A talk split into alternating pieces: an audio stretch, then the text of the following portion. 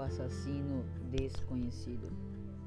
Quando o Sr. Silas iria abrir a porta, o assassino segura em seu braço e o esfaqueia brutalmente. Sr. Silas cai no chão, falecido. O assassino pega o cadáver e leva para um beco e o deixa. Após alguns dias, a polícia começa uma investigação pelo assassinato do Sr. Silas. Através de investigação pelo detetive Jack, eles começam a encontrar pistas. Depois de meses se passado, Jack junta as pistas e descobre que o assassino era a própria esposa de Sr. Silas.